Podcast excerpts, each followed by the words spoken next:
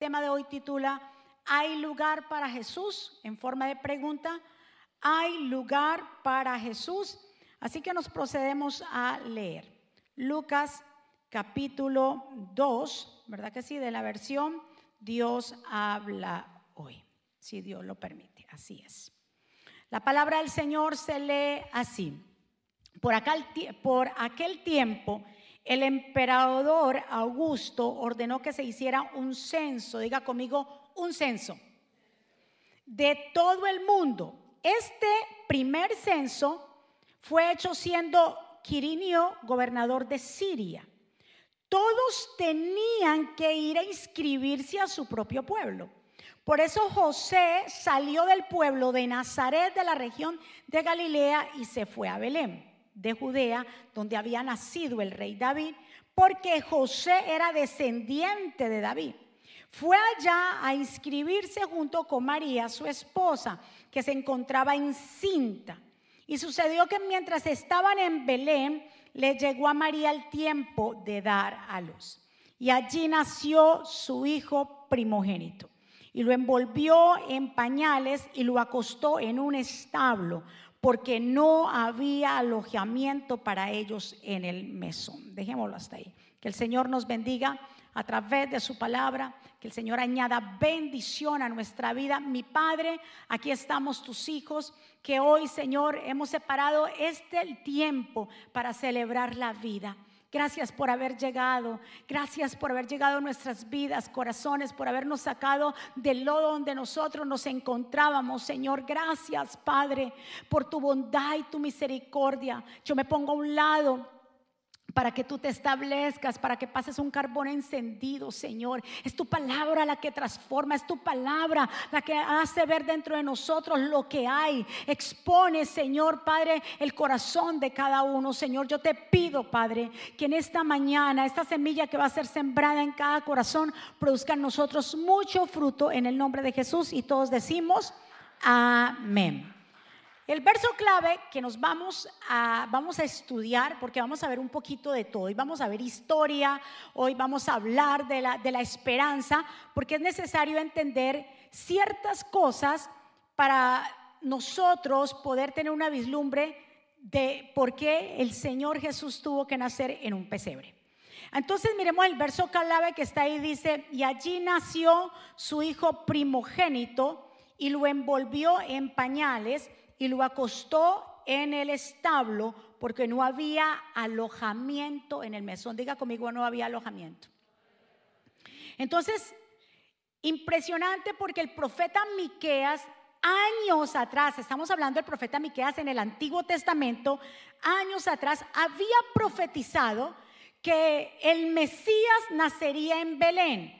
Pues obviamente al ser de la línea del rey David y el rey David eh, era de Belén, entonces ya se había profetizado que el Mesías nacería allí. Miremos acá la profecía de Miqueas capítulo 5, verso 2. Qué impresionante. Mire, todo lo que Dios dice todo lo que está en la palabra, todo lo que Dios ha dicho de ti, todo lo que Dios ha dicho de nuestros hijos, todas las promesas que Dios ha destinado para nosotros se van a cumplir. Porque Dios no es hombre ni hijo de hombre para que dé una palabra y luego se arrepienta. Todo está escrito. Toda tu vida, mi vida, ya está escrita. Ya Dios la tiene planeada. Y nadie podrá en contra de los planes de Dios. ¿Cuántos están de acuerdo conmigo? Escuche bien, Miqueas, Antiguo Testamento, muchos años atrás, dijo, pero tú Belén, Éfrata, pequeña para estar entre las familias de Judá, de ti de ti me saldrá el que será Señor de Israel. Y sus aliadas son desde el principio, desde los días de la eternidad. Entonces ya se había profetizado que de ahí saldría el Señor, el Salvador. Y qué impresionante, porque notemos la historia y, el drama, todo va alusivo con el mensaje eh, que, que voy a dar en esta mañana. Si notamos, María y José eran de Belén, ¿cierto? Pero María y José, ¿dónde estaban viviendo en ese tiempo? En Nazaret. Miremos el mapa. Nazaret queda al norte, Belén queda al sur. Entonces, ellos estaban viviendo en Nazaret, sea por lo que sea la razón, estaban ahí establecidos. Ustedes ven, Nazaret, arriba en el norte, tenían que ir a hacer ese recorrido. Obviamente no, no era avión ni nada, ni carros, tendría que ser como se hacía en ese tiempo, caminando, con caballo, lo que sea. Tenían que bajar hasta Belén. ¿Qué, ¿De qué meses tendría María en ese tiempo? Para poder hacer ese viaje. Estaba avanzada porque ya iba a dar a luz. O sea que la barriguita de María estaba bien grandecita. Puede ser como toda mujer que se le hinchan los pies, que ya no quiere, eh, nos puede dormir muy bien. Para que una mujer, incluso los médicos recomiendan, cuando una mujer ya se está acercando el tiempo de dar a, luz, dice no haga viajes, mejor que es en su casa, porque uno no sabe, es peligroso. Pero impresionante, como ya, yo quiero que usted me escuche esto, como ya estaba escrito que María, o sea, Jesús tendría que nacer en Belén, Dios tuvo que provocar algo para que María y José salieran de Nazaret en el norte y se fueran hacia Belén. Tuvo que suceder algo para que Dios pusiera en el corazón de María y José decirle, no, ya está escrito, mi palabra se cumple, yo voy a hacer que, ay, yo no sé con quién hablo, yo voy a hacer a que algo suceda para que se deslicen y bajen hasta Belén. Diga conmigo, ya está todo escrito. María con su panzón, punto de dar a luz. ¿Quién va a salir de viaje? Nadie. Y las mujeres embarazadas saben y los hombres que tienen a sus mujeres que las han visto embarazadas, uno no quiere nada, no puede dormir los trasnochos y, ya uno quiere que el muchacho salga.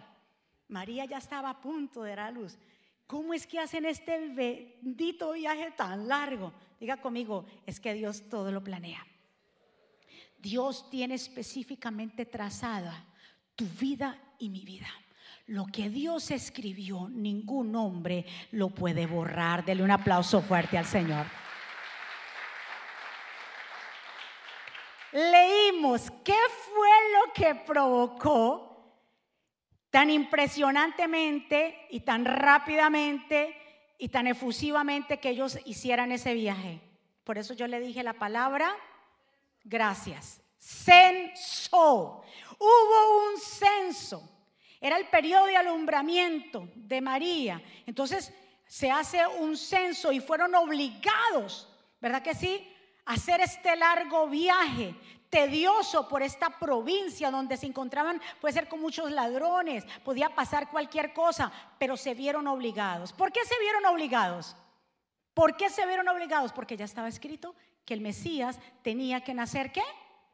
En Belén. Entonces el censo que se hace en ese tiempo tenía doble propósito.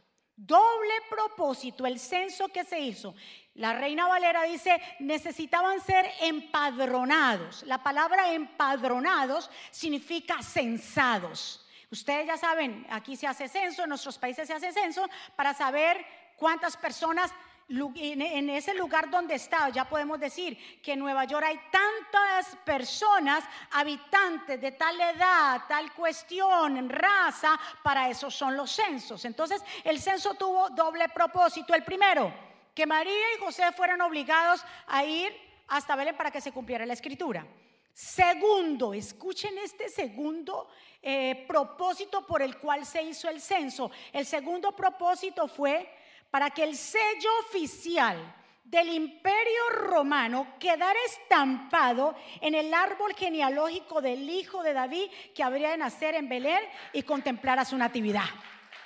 Acuérdese, tenía que haberse registrado porque luego vendrían, oh, pero el Mesías tendría que haber entonces nacido en Belén. ¿Y quién nos dice que este Jesús que acaba de aparecer nació en Belén? ¿Dónde están los escritos? ¿Dónde están los registros? ¡Ja! Estaban ya los registros, porque era necesario que se asentara que ahí estaba María y José con su hijo Jesús que habían nacido en Belén. Necesitaban ese registro para que no hubiera ninguna duda que el Mesías había llegado en Belén. Dígame si Dios no es perfecto.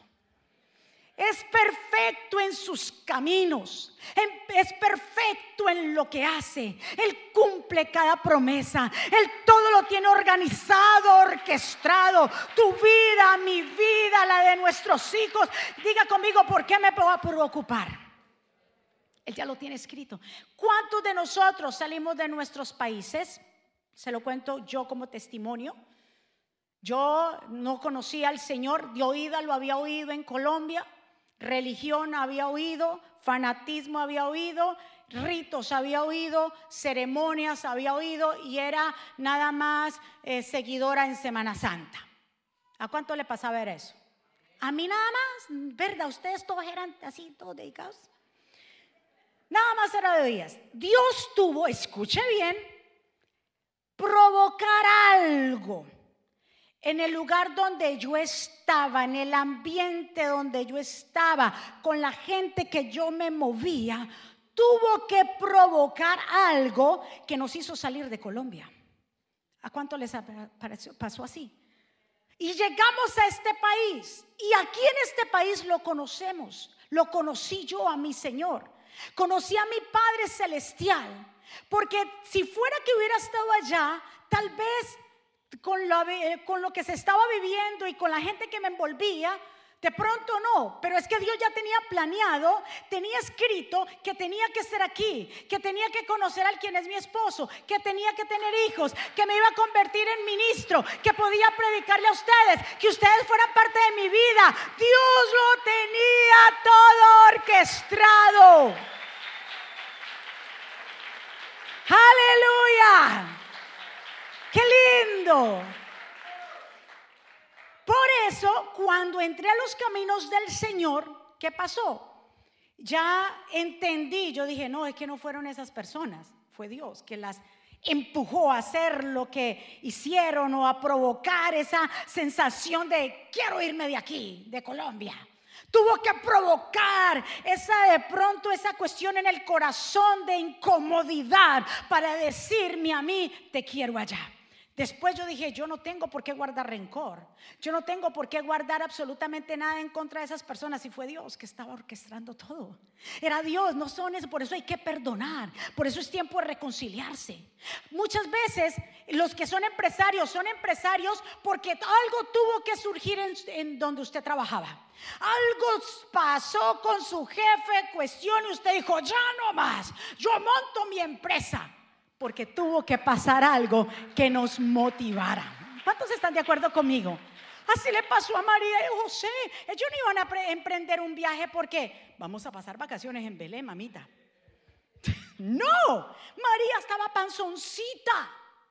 Dios tenía que provocar que algo fuerte. Había un edicto y así había dicho en Roma, porque recuérdese que eh, eh, Roma gobernó mucho tiempo a Israel y al gobernarlo, pues lo que se decía fue, tenía que ser así. ¿Sabe cuándo comenzó Roma a gobernar a Israel? En el 63, en el año 63 antes de Cristo. Ya Roma estaba metido ahí. Entonces el edicto de este emperador romano fue eso. Pero, ¿por qué se hizo en sí el, el, el censo? Porque, escuche muy bien, hubo una pelea. Póngale cuidado a esta historia tan maravillosa, porque todo, tiene un porqué. Hubo una pelea o un desacuerdo entre Augusto César, el emperador romano, y Herodes el Grande, que era que gobernaba a Judea. Entonces Herodes ofende a Augusto César y Augusto César le informa que no lo tratará más como un amigo, sino como su enemigo. Entonces Augusto César, para mostrar su disgusto, ordena que se haga un censo. Son una, una pelea entre emperadores ahí. Y por eso fue que surgió el censo. Hasta eso Dios tiene el control. Hasta Dios ya tiene el control de esas cosas que tienen que pasar porque su propósito se va a cumplir. Dele un aplauso fuerte al Señor. Mira lo que dice Salmo 138, 8.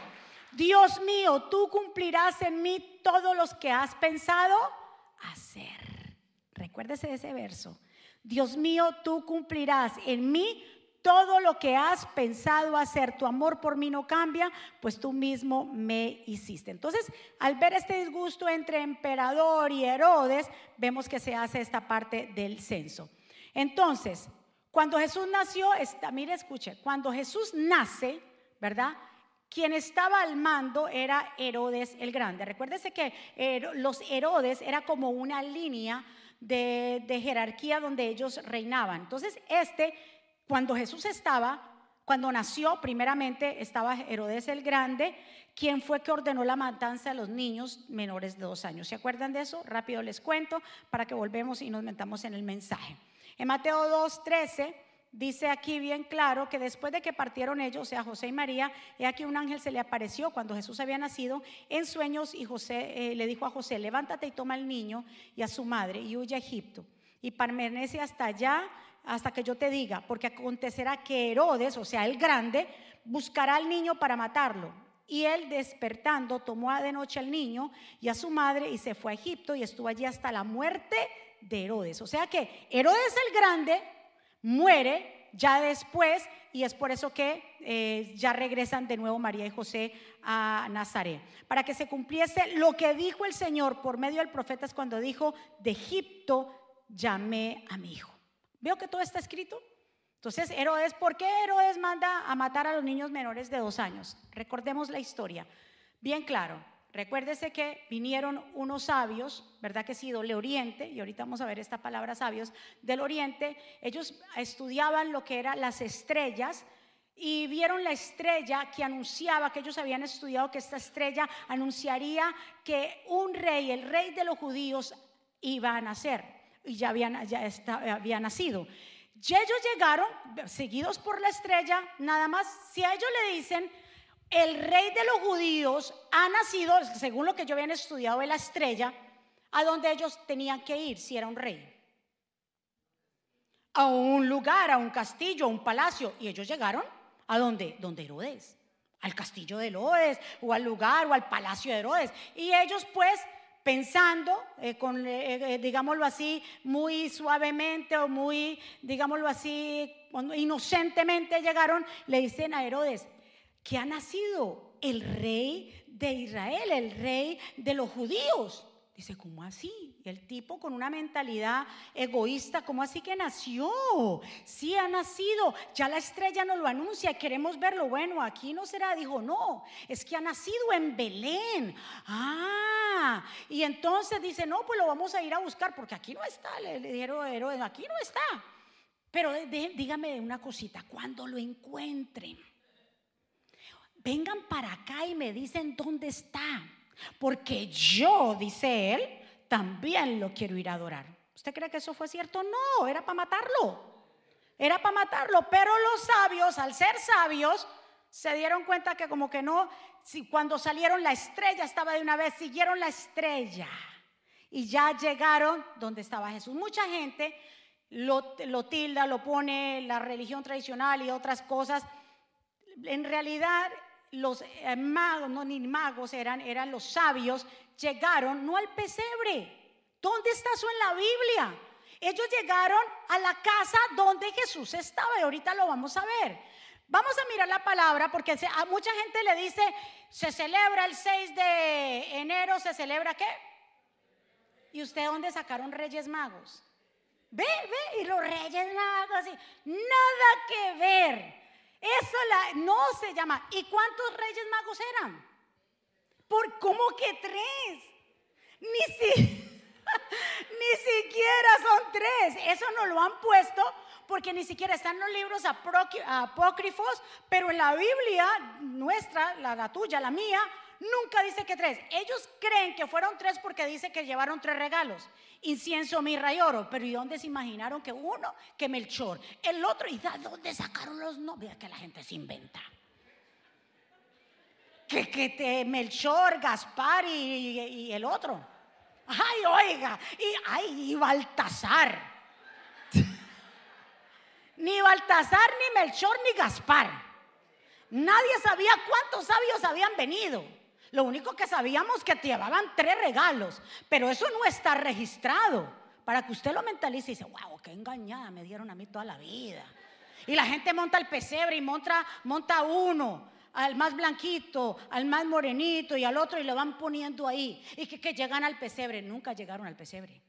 ¿Se imagina ellos, Jesús esperando a que estos después de Herodes, a ver a qué hora llegaban?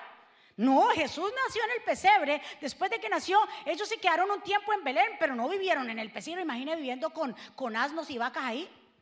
No, y es que esperando a que viniera los, los sabios, no. Ellos se fueron para un lugar, una casa, un familiar que tenían ahí, se quedaron en Belén. Y es por eso que entonces Herodes, el grande, se dio cuenta y dijo, estos me engañaron, no regresaron más. Ya han pasado dos años y nunca volvieron. Y es por eso que él dice, el edicto dice, matemos todos los niños menores de qué?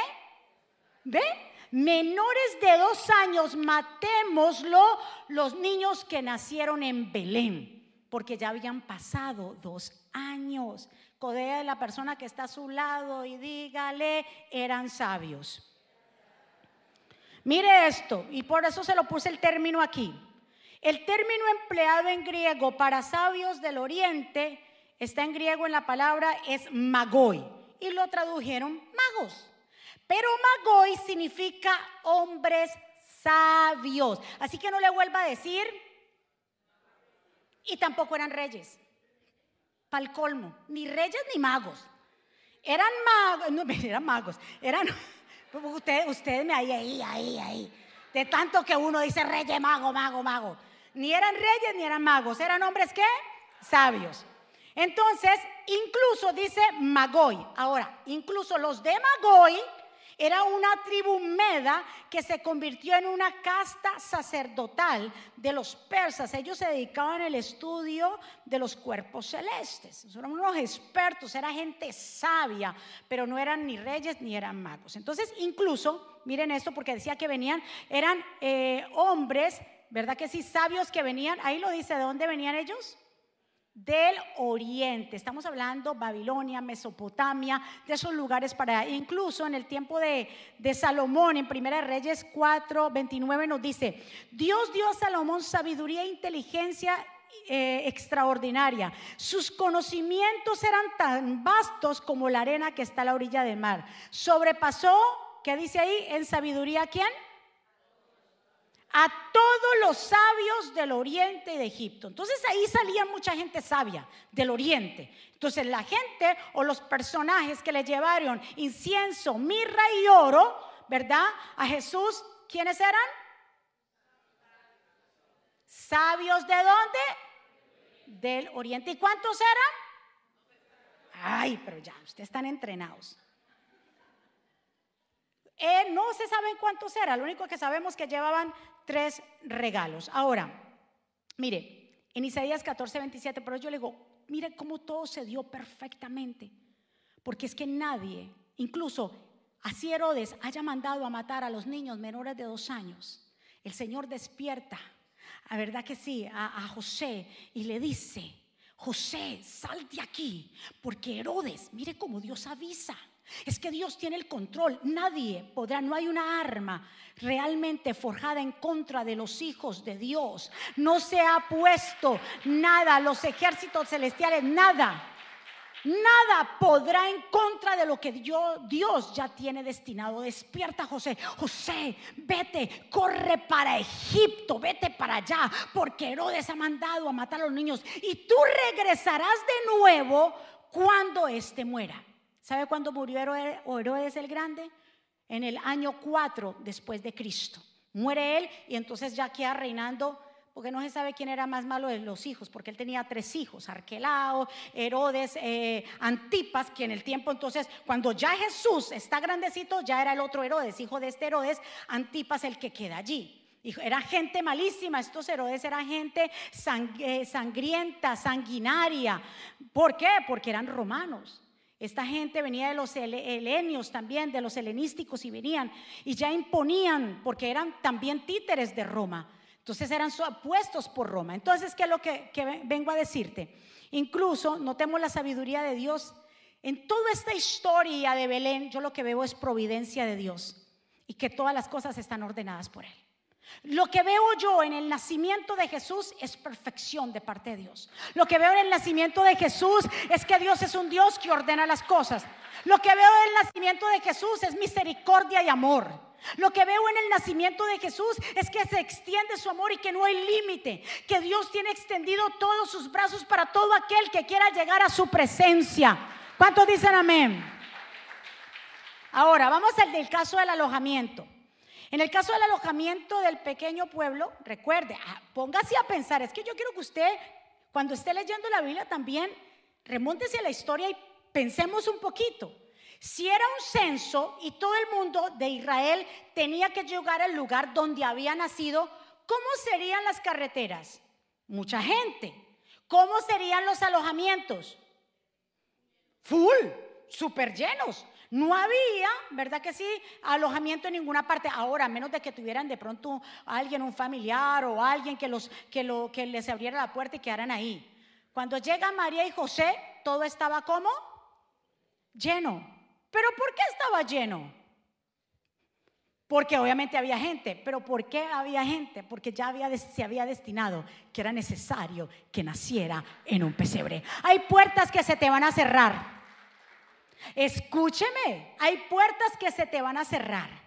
Pero esas puertas que se te cierran no es para tú quedarte estancado, es porque Dios te quiere promover a un mejor estatus, lugar, hay cosas que suceden. Usted dice, pero ¿por qué se cerró esta puerta? ¿Por qué se me cerró este empleo? ¿Por qué si yo ya tenía todo planeado? ¿Por qué no me salió por aquí? ¿Por qué no me salió? Porque ya está escrito. Porque ya estaba escrito que Dios te iba a promover a otra cosa mejor. ¿Por qué no se te dio esa casa? Porque esa casa no era. Porque Dios tiene una mejor para ti. Porque ese no te, te dio ese negocio. Porque Dios tiene cosas grandes mejor para ti.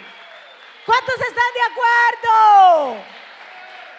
El alojamiento estaba lleno porque Dios había destinado que era necesario que llegara, en, o, llegara naciera en un pesebre. Incluso el Señor dice, se habla del mesón, en los mesones también se habla que son carabazar. Un carabazar, póngame la foto para que usted mire cómo eran los mesones en ese tiempo, o los carabazanes, o el carabazán, qué era lo que era.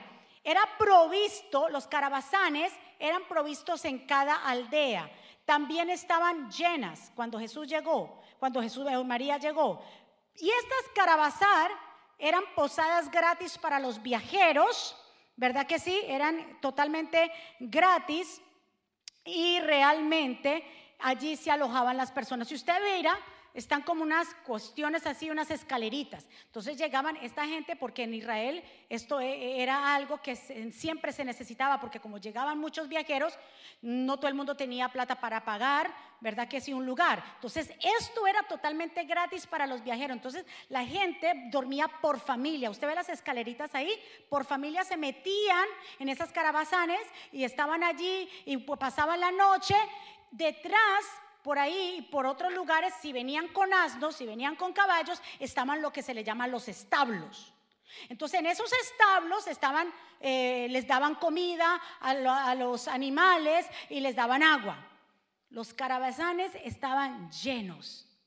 Y ahí fue donde Jesús, de donde María y José miraron para todos los lados. Y lo único que había era que detrás de todas esas personas que estaban cómodas, solamente quedaba un establo. Habían establos que estaban llenos de animales, que estaba una burra, eh, estaba, eh, digamos, la vaca, estaban ahí todos. No había lugar. ¿Pero por qué no había lugar? ¿Por qué, el Salvador, escúcheme, por qué el Salvador tenía que venir en esas condiciones? ¿Por qué en un pesebre? ¿Por qué no se halló lugar? ¿Por qué si era el rey tenía que pasar de tantas privaciones? Porque era la manera de demostrarnos que el rey que vino era un hombre humilde. Era un hombre que se iba a identificar con el pueblo. ¿A quién Dios le habla para que vaya y lo visite en el pesebre? No fue a Herodes, no fue a los sacerdotes, no fue al escriba, no fue al fariseo. ¿A quién le habla? Le dice, vayan, visítenlo a los pastores que estaban en esa noche de vigilia que estaban vigilando sus ovejas, que de pronto era noche, porque eh, una noche de pronto fría, porque el Señor se cree en los expertos que nació septiembre, entre el mes de septiembre y octubre, en el tiempo de la primavera, del otoño, en ese tiempo que no estaba ni frío ni caliente, en ese tiempo pudo haber nacido nuestro Señor Jesucristo, pero no había lugar para ellos. Entonces, ¿por qué tuvo que nacer en un pesebre? Para mostrar su humillación. ¿Qué dice la palabra de Dios en Isaías 53 refiriéndose a Jesús? Todo lo despreciaban y rechazaban. Fue un hombre que sufrió el dolor y experimentó muchos sufrimientos. Todos evitábamos mirarlo, lo despreciamos y no lo tuvimos en cuenta. Era necesario que viniera por, un pesebre o naciera en un pesebre porque era necesario mostrar que era un hombre humilde, un hombre que iba a ser humillado. ¿Qué dice Filipenses 2.7? Sino que se despojó, hablando de Jesús a sí mismo, tomando en forma de siervo, hecho semejante a los hombres y estando en la condición de hombre se humilló a sí mismo, haciéndose obediente hasta la muerte y la muerte de cruz, por lo cual Dios también lo exaltó hasta lo sumo. Le dio el nombre que es sobre todo nombre, para que en el nombre de Jesús se doble toda rodilla de los que están en los cielos y en la tierra, debajo de la tierra, y toda lengua confiese que Jesucristo es el Señor para la gloria de Dios Padre. Imagínese, segundo punto, ¿por qué tuvo que nacer un pesebre? El primero, sencillo, para mostrar su humildad y su humillación. Lo segundo, el hecho de estar en un pesebre se declaraba que era el rey del menesteroso. ¿Se imagina que a los pastores le hubieran dicho, en esa noche el ángel dice, vayan, que ha nacido el rey, vayan a la casa, al palacio de Herodes y visítenlo. ¿Ellos hubieran ido? Qué susto, los Herodes. O de pronto en un palacio, no, ¿y qué clase de rey? Mira cómo estamos vestidos. Cuando le dicen eso a los pastores, les dijo que había llegado un rey humilde, que se iba a compadecer del menesteroso, que iba a acompañarlos en su necesidad, que se iba a identificar con ellos, que iba a ser un hombre que iba a ser sensible, que iba a ser un hombre que iba a caminar con ellos, que iba a ser un hombre que se iba a compadecer y como se como se ha compadecido de ti de mí. Cuando no servíamos, cuando no éramos nada, cuando estábamos totalmente despojados, vino con su amor, vino con su humildad. El que nació en un pesebre, llamado el Hijo de Dios, Rey de Reyes, Señor de Señores, lo nació en un pesebre. Nació en un pesebre por ti y por mí. Se despojó de su deidad y lo hizo para unirnos, para reconciliarnos. Trajo reconciliación. el castigo de nuestra paz fue sobre Él. Él es el único que trae paz, reconciliación, como decía el pastor. Imposible que haya paz en la familia si Cristo no está. El único que trae reconciliación, paz y armonía. Si usted quiere vivir una vida o un matrimonio o una familia en paz y armonía, Jesús tiene que ser el centro porque hay un caos. ¿Cuántos están de acuerdo conmigo? Era necesario que naciera así para que los mismos pastores llegaran a donde estaba el rey. Mire lo que dice el Salmo 113, 7, 8, ya casi para terminar. Él levanta del polvo al pobre y al menesteroso alza el muladar para hacerlos sentar con los príncipes, con los príncipes de su pueblo. Esto quiere decir al pobre y al humilde lo saca de la miseria. Él se compadece Tú y yo estábamos pobres espiritualmente. Éramos unos desdichados porque sin Cristo es desdicha. No teníamos identidad. Tú y yo estábamos despojados, tú y yo estábamos destinados a un castigo eterno, pero por la gracia, por la misericordia, por la bondad, por el amor de nuestro Padre, envió a su Hijo amado, un rey, escuche, un rey que nació como alguien que no lo fuera. ¿Para qué? Para identificarse con nuestra necesidad. Yo quiero que usted le dé un aplauso fuerte a papá por eso.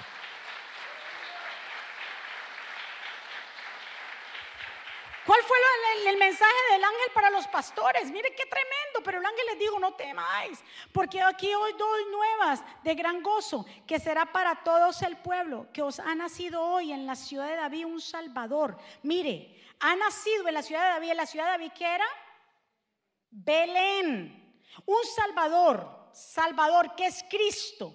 el Señor, esto les va a hacer, mire la señal que les dijo, la señal no era que tenía una colcha de oro, cuna de oro, y que iba a ser lindo, y que iba a ser esto, o que iba a estar con esto. No, esto servirá por señal. Hallaréis al niño envuelto en pañales, acostado en un pesebre. Sencillo, humilde. Y la gente se complica en este tiempo. En Navidad la gente se endeuda. Si Cristo nació en un pesebre, nos habla de sencillez, ¿por qué entonces la gente está tan preocupada por los regalos que va a dar? Y tengo que endeudarme. ¿Usted cree que la Navidad se trata de endeudarse y mirar a ver que usted queda desembolsillado para después desembolsillarse y volverse a embolsillar? Ya no sé, más o menos por ahí. No, y que en enero usted mire y entre con una depresión en enero a ver cómo usted va a pagar esas tarjetas y ha llegado junio y usted con todas las deudas de diciembre. ¿Cuántos están? Cristo nos enseña la humildad. Que él nos de, oye, él era rey, él no necesitó mucho. Cuando tú sabes quién tú eres en Cristo, tú lo único, lo que necesitas es Él. Porque teniéndolo a Él, lo tienes todo. ¿Cuántos están de acuerdo conmigo?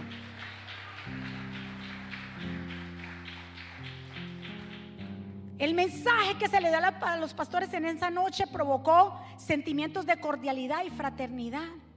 Él es el príncipe de paz. Yo me imagino que entre los pastores se comentarían de pronto, este niño se nos dijo que era rey. Este no es como los tiranos de Herodes, ¿cierto que no? ¿Y cómo va a ser? Este rey va a cambiar nuestras vidas. Este rey no viene de esa genealogía de estos tiranos. Este rey que hoy ha nacido dice que ellos alabaron al Señor porque Él es el príncipe de paz, como dice Isaías 9:6. Nos ha nacido un niño, Dios nos ha dado un hijo a ese niño se le ha, escuche, ese niño que nació tan humilde en un pesebre, se le ha dado el poder para gobernar. Se le dan, dice, se le darán estos nombres. A ese pequeño que estaba en Belén en esa noche, con animales alrededor, con una paja, que estaba allí solamente donde alimentaban a esos animales. Ese rey estaba ahí, pero tenía nombres como consejero, admirable, Dios invencible, Padre eterno, príncipe de paz. Él se sentará en el trono de David y reinará sobre todo el mundo. Por siempre habrá paz. Su reino será invencible y para siempre reinará la justicia y el derecho. Esto lo hará Dios Todopoderoso por el gran amor que nos tiene. Dios mío, escúcheme muy bien.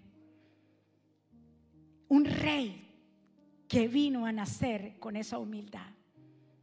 Porque hay orgullo en las familias. Si es lo que vino a traer reconciliación. ¿Cuántas familias se han dejado de hablar? Porque hoy no es un buen momento.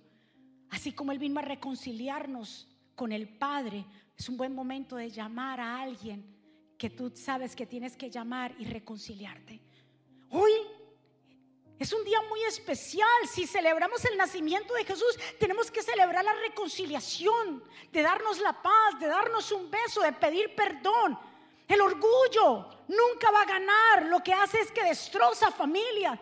Dele un abrazo a alguien.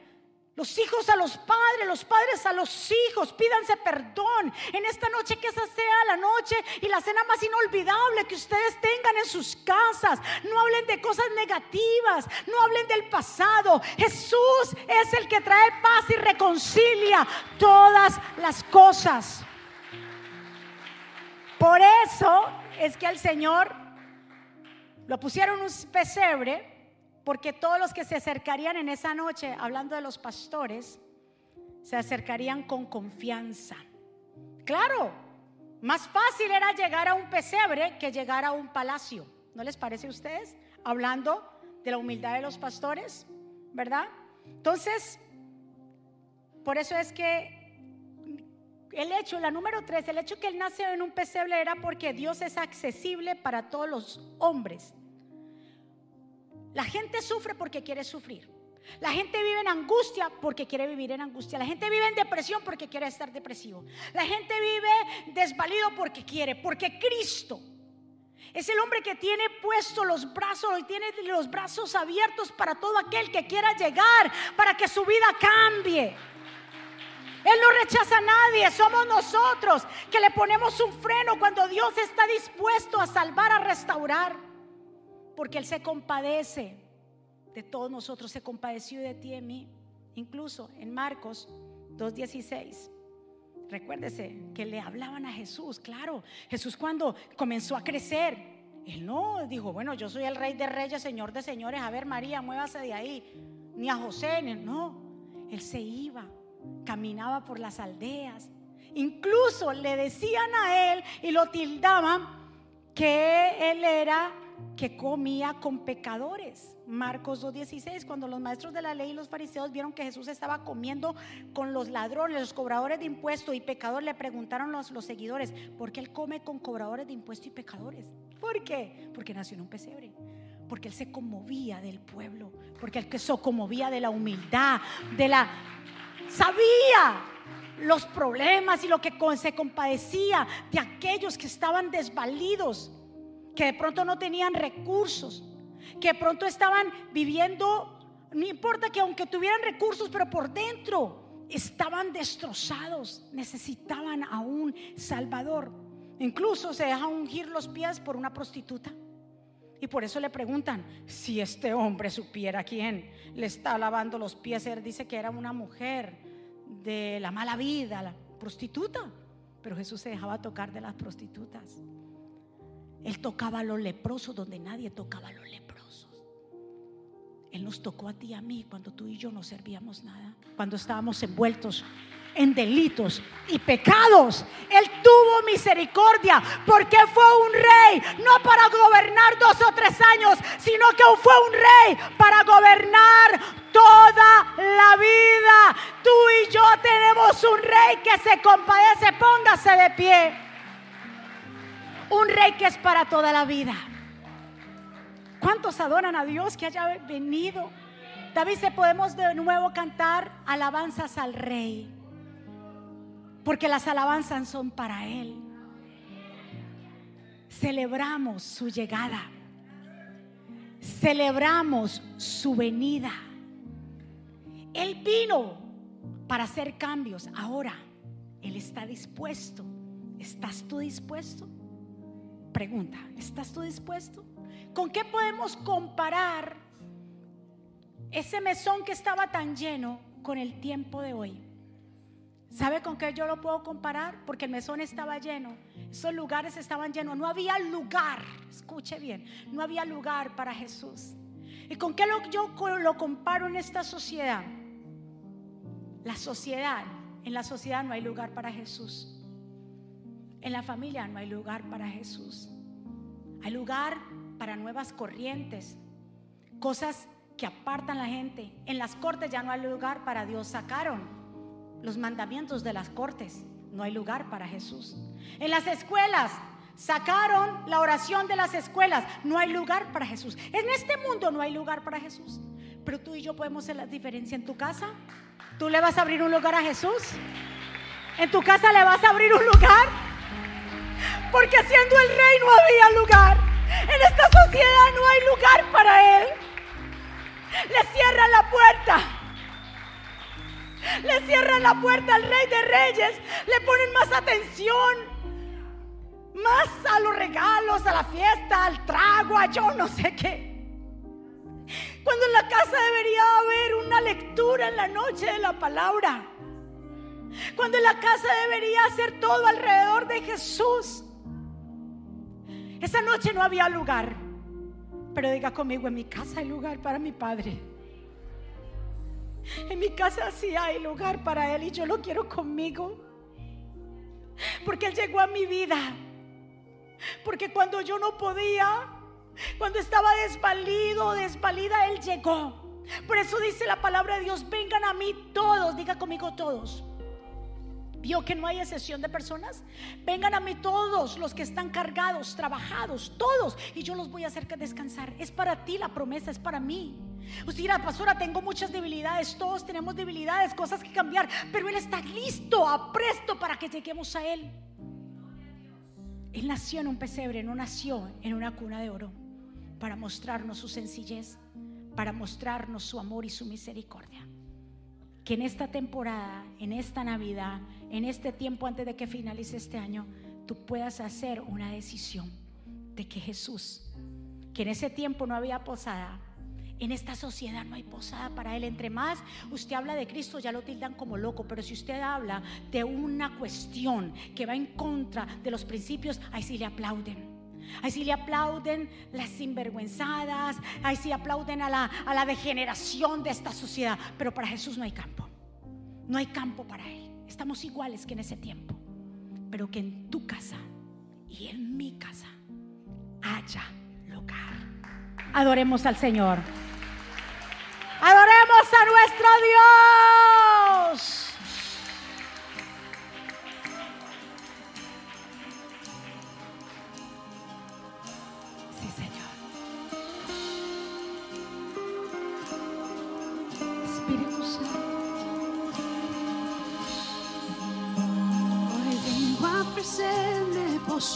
Ante ti, mi corazón puede estar ahí.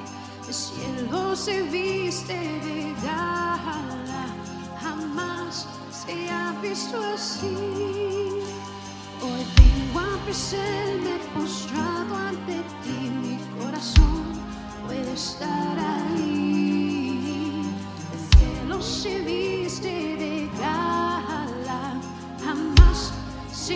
Se ha visto así. El humilde pesebre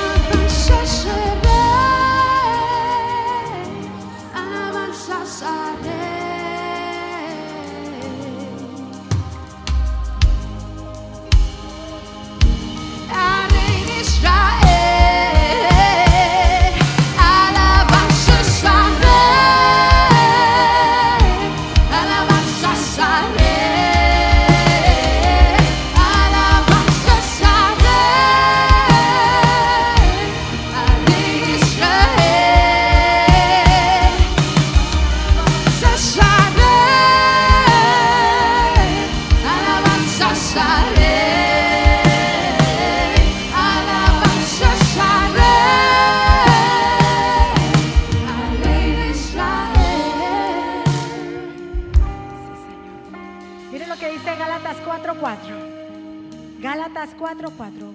Pero cuando se cumplió el tiempo, Dios envió a su Hijo, que nació de una mujer, sometido a la ley de Moisés. ¿Para qué nació? Dice el verso 5.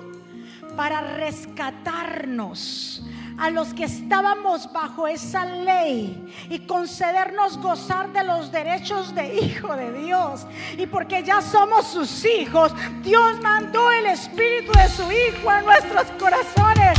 El espíritu que clama, Abba Padre. Así pues, tú ya no eres esclavo, sino hijo. Y por ser hijo, es voluntad de Dios que seas también heredero.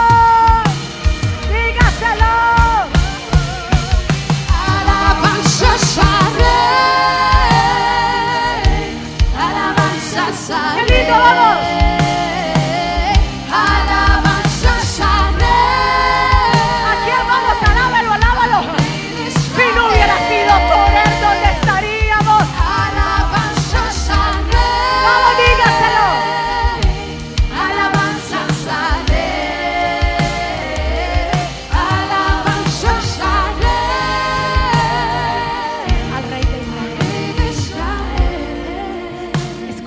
Pueblo, acabé de leer Gálatas 4:4. Ahí nos enseña una vez más de su misericordia. Jesús vino como hombre, siendo rey de reyes, vino a esta tierra como hombre para reconciliarnos con el Padre. Pero cuando vino a esta tierra y empezó su ministerio a los 30 años, después de haberse bautizado, su ministerio que él duró haciendo milagros, compartiendo el Evangelio, su palabra, fue por tres años, tres años y medio. Pero después de que fue crucificado, de que fue muerto, sepultado, se levantó a los tres días y resucitó. Y cuando resucita, le da una cita a los apóstoles en aquel monte y le dice estas palabras, id por todo el mundo, predica el Evangelio. Y todo aquel que creyere y fuera bautizado será salvo. Vayan, enseñen qué deben guardar. Enséñenle todas estas cosas. Los discípulos se pusieron tristes. Y en un momento dado el Señor dice, no tienen por qué estar tristes. Yo me voy. Escuchen esto. Pero yo no los voy a dejar solos. Yo les enviaré al Espíritu Santo, el cual los guiará. Dios siempre está pensando en ti y en mí de no dejarnos solos. El Padre mandó a su Hijo. El Hijo mandó al Espíritu Santo. Siempre pensando en nosotros. ¿Habrá lugar para Jesús en tu corazón? ¿Hay lugar? Hay lugar, diga Dios, hay lugar en mi corazón. Claro que hay lugar.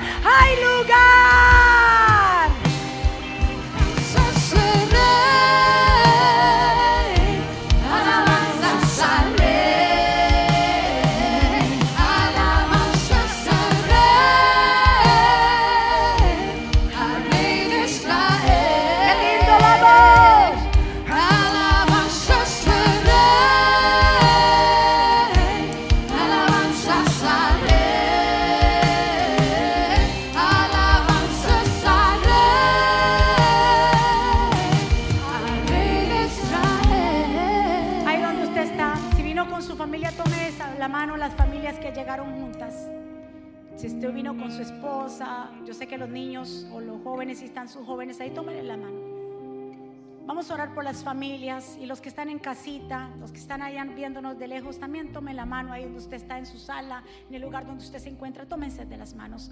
Vamos a orar para que la paz, el gozo, la fe, como dice la escritura, la esperanza y el amor permanezcan. Padre, en el nombre de Jesús oramos por las familias, para que tú traigas reconciliación, para que tú traigas fortaleza, tú traigas sabiduría a los padres para con los hijos y que el corazón de los hijos se vuelva a los padres, Señor.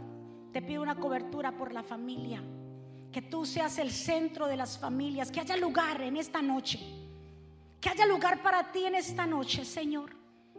Que esta noche, cuando se reúnen las familias, haya paz, haya gozo, haya amor, haya reconciliación. Que empecemos, hoy es un día de empezar de nuevo, un nuevo comienzo para las familias.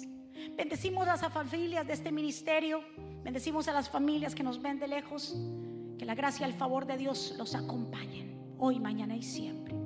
En el nombre de Jesús. Si hay alguien aquí, si hay alguien allá que quiera hacer esta oración de fe, se quiera reconciliar, que a través de este mensaje tú has dicho, yo me siento como la posada aquí el tiempo. La tenía llena de tantas cosas y yo quiero hacer que mi corazón esté lleno de Dios y abrirle la puerta, porque el Señor dice, he aquí yo estoy a la puerta y llamo. Si alguno escucha mi voz y abre la puerta, entonces yo entraré a Él, cenaré con Él y Él conmigo. Hay una relación. Si quieres hacer esta oración, te invito a que juntos la podamos hacer.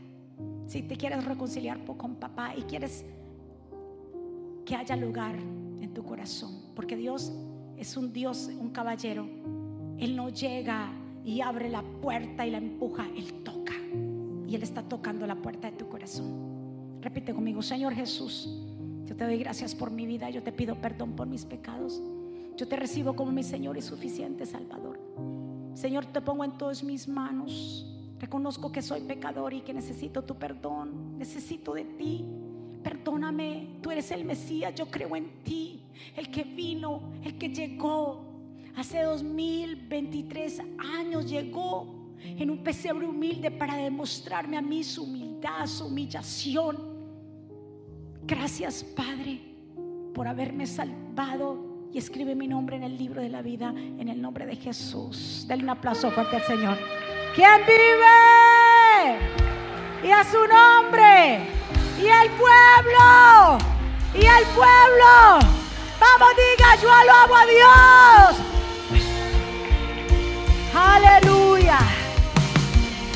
Ay, nos quedaríamos. Ay, que esa, esa adoración a mí me toca. Qué lindo. Porque se respira un ambiente de paz, armonía y amor. Usted va a hacer la diferencia cuando llegue a su casa. No importa lo que usted se encuentre con las malas caras, no deje que nadie le robe lo que Dios hizo en usted. Y que en esta noche de verdad, que pasen un día muy especial. Una feliz Navidad para todos ustedes. Les amamos. Gracias por pertenecer a esta casa. Gracias por ser parte de nuestras vidas. Todos ustedes son parte de nuestras vidas. El pastor y yo estamos muy agradecidos de ustedes. Los bendecimos y que de verdad nuestra oración es que sea un día muy especial para todos. Amén. Vamos a despedirnos. Levante sus manitas, Padre, en el nombre de Jesús. Te damos gracias, gloria y honra.